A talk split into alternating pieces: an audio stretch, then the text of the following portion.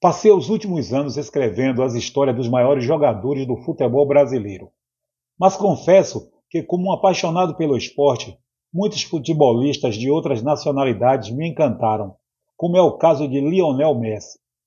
Sobre esses icônicos jogadores, já testemunhamos os seus respectivos talentos, e confia em mim quando digo que às vezes é difícil traduzir em palavras quão alucinantes foram suas conquistas.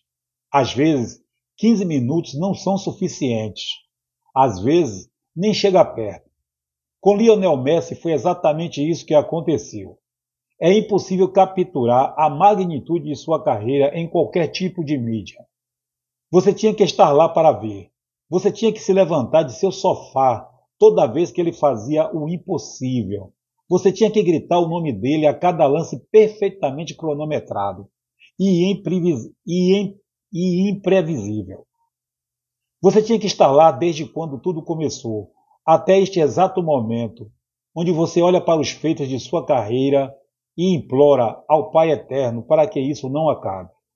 Por exemplo, mais drible de corpo, talvez três ou quatro, e uma varada no goleiro no final. Uma última comemoração.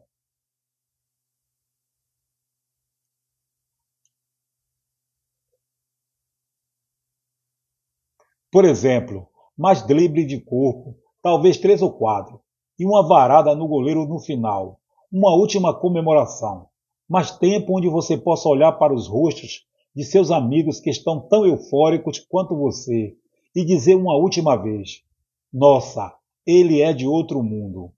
À medida que nos aproximamos do momento final, é quando tento o meu melhor para contar como alguém se torna um deus do futebol, como alguém se torna Lionel Messi.